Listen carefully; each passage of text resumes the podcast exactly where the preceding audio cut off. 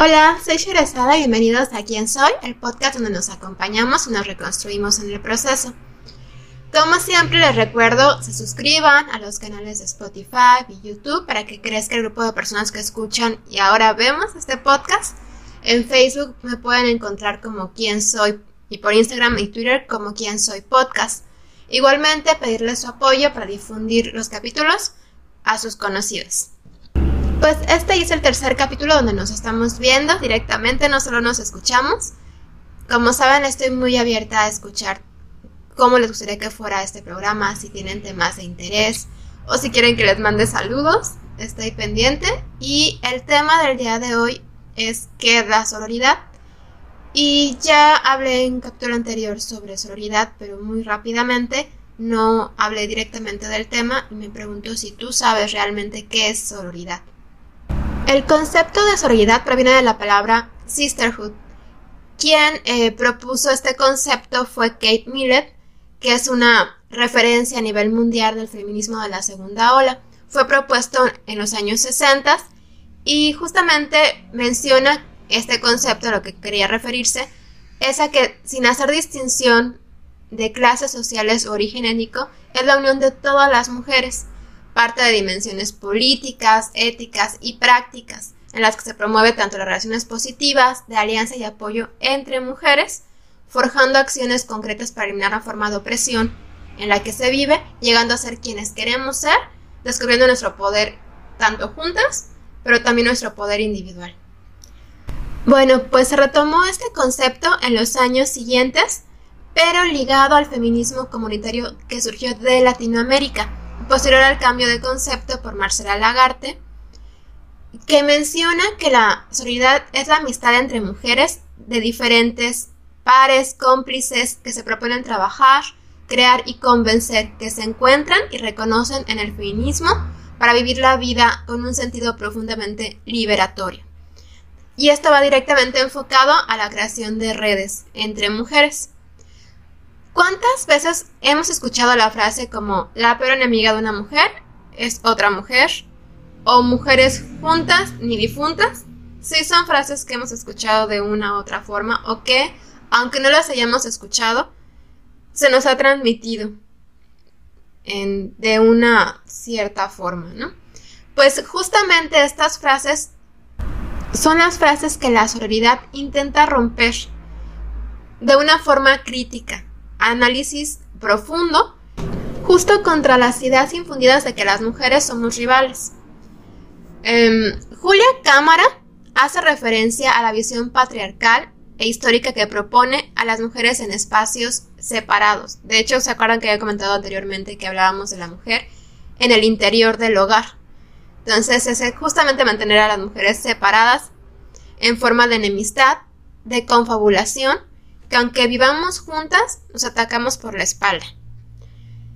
¿Y por qué es importante la sororidad? Bueno, porque en la actualidad el entendimiento de nuestras mismas como mujeres va ligado a darnos cuenta de la cultura patriarcal en la que vivimos y el machismo también en el que se vive sobre todo nuestro país, enfocándonos a un problema general que nos está limitando, nos está estereotipando, nos detiene y nos invisibiliza y en muchos casos igual nos mata. Por dentro de todas estas problemáticas se visibiliza la sororidad como una respuesta a las mismas, como un cambio, donde nos vemos y empatizamos entre nosotras y donde crecemos como un vínculo. Marcela Lagarde le llama a la sororidad el asumir que cada una es un eslabón de encuentro con muchas otras, y así de manera sin fin. Por lo que en cierta forma el toparnos con mujeres que no tienden la mano a la otra o que no forman red, que crean rumores, va relacionado con que no han trabajado internamente en ellas mismas. Pero también justo la reproducción del patriarcado, el darle una connotación de que es mala por no crear red o por no tender la mano, justamente cae en lo mismo, en la reproducción del patriarcado. Es decir, tanto juzgar a la otra porque no va de acuerdo a la sororidad, es reproducir lo mismo contra lo que estamos. Como mujeres, si vemos atrás, tenemos el ejemplo de las mujeres de nuestro pasado. y de actuales también generaciones que nos han mostrado el camino de apoyo entre nosotras, como una forma de supervivencia, desde la mujer que bajó en tu misma parada de camión y que como era un lugar oscuro nos acompañamos entre nosotras, hasta tu compañera de trabajo que te saca del apuro en el mismo, las amigas que cuando requieres o te sientes muy mal están ahí para apoyarte, la señora en la comunidad que te presta su baño o te invita a comer, o la mujer que cruza contigo en la calle y te sonríe. Y es muy complejo porque históricamente el hombre ha sido el encargado de expresarse de manera dominante a nombre de todos y de los recursos naturales también, de organizarnos, de decirnos qué hacemos y cómo lo hacemos, y en este punto nos delegó a la privado y cosificado, por lo que es justamente, como decía, muy complejo que tengamos la experiencia y herramientas para generar el diálogo y crear acuerdos. Y por otro lado, hemos aprendido en muchos casos a reproducir la forma de actuar tradicionalmente masculina. Y justo aquí es preguntarnos cómo podemos generar un cambio en este aspecto. Y para generarlo, no podemos ser tan duras las unas con las otras. Y en cambio, podemos respetar nuestros procesos, escucharnos tendernos la mano también, aunque no estemos de acuerdo con la opinión de la otra persona. Retomando metodologías políticas de una nueva cultura de género de nuestro legado de mujeres que han trabajado justamente en ello. Y en conjunto se suman también hombres que se cuestionan a ellos mismos y el concepto tradicional de la masculinidad. Sé que algunos de mis suscriptores son hombres y créanme que esto no es un capítulo que va en contra de ustedes directamente o que no va ligado en nada a un tema de interés también para ti, porque sí lo es, porque puede ser de aquellos hombres que están cuestionándose y que por lo mismo es importante entender nuestra perspectiva. Y sé que hasta aquí puede ser un poco complicado pensar o entender qué tiene que ver este tema de sororidad con los temas que tratamos normalmente en el podcast. Normalmente estamos hablando de bienestar.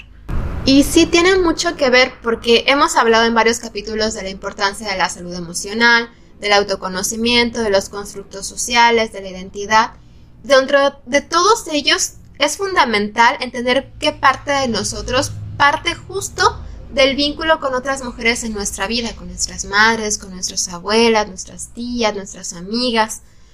Y para nosotras mismas como mujeres conformar parte de nuestra identidad femenina es cuestionarnos de qué forma podemos cambiar la estructura de problemáticas que no nos gustan, que estamos viendo que está en nuestra realidad y que pasan también por sobre nuestras identidades, nuestra relación entre mujeres, si es que no nos estamos viendo entre iguales.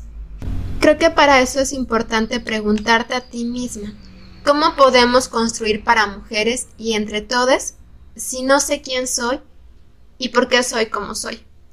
si es que no soy consciente de mi historia, igualmente.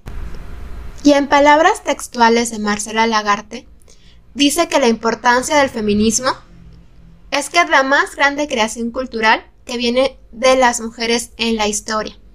Ha enriquecido al mundo en que vivimos y nosotras, por ser feministas, hemos dado sentido peculiar a nuestra vida. Hemos hecho un gran viaje interior en el proceso. Por ser feministas, hemos podido enfrentar avatares de la vida con creatividad. Hemos aprendido a vivir a favor de nosotras mismas y de la vida. Por la vida y la libertad de las mujeres. Bueno, y para cerrar el podcast del día de hoy, vamos a hablar de la canción del capítulo. Y se llama Sorora. Y es de Vivir Quintana. Yo no conocía a Vivir Quintana hasta este capítulo que investigué un poquito sobre algunas canciones que podrían enfocarse un poquito más. Y realmente me llevé una gran sorpresa con sus canciones. Tiene, la verdad, muy buenas canciones, muy buenas letras. Es una compositora e intérprete de México que es oriunda de Chihuahua. Y hace una mezcla entre música popular mexicana con folk. Así que yo les recomendaría que investigaran un poquito más sobre ella y escucharan algunas de las canciones muy buenas. Y la canción dice, Yo te quiero eterna, fabulosa y plena, sabia y hechicera cósmica y sirena. Yo te quiero viva, cierta y decidida. Con la piel despierta, amando a quien quieras. Con tus manos libres, con tu cuerpo tuyo, con tu voz sonora, con tus piezas juntas, con tu mar en calma, con tu luz sorora. Mírate, eres razón y causa. Si estás tú, nos crecen más alas. No vas sola, vamos todas. Yo te quiero tuya, imaginante y luna, siendo quien tú quieras, como tu bandera. Esta es una canción que refleja la fuerza que se genera entre mujeres, la lucha que visibilizamos juntas contra lo establecido que nos hace daño. La sororidad nos habla que cambiar la forma en que nos relacionamos entre nosotras, donde están presentes nuestros sueños, donde no disminuimos o escondemos nuestra sensibilidad. Y en cambio es una fortaleza, donde es importante entender las diferencias y construir, sin competencias, con armonía, con amor, con representación y reconocimiento de todos. Y bueno, pues con esto concluimos el capítulo del día de hoy. Cuídense y nos escuchamos, y ahora como ya saben también vemos, en la próxima semana en Quién Soy Podcast.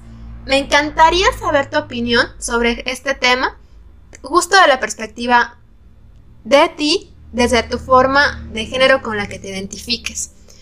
Recuerden que cambiamos de horario, ahora habrá nuevo capítulo semanal todos los lunes igualmente, pero a las 5 de la tarde.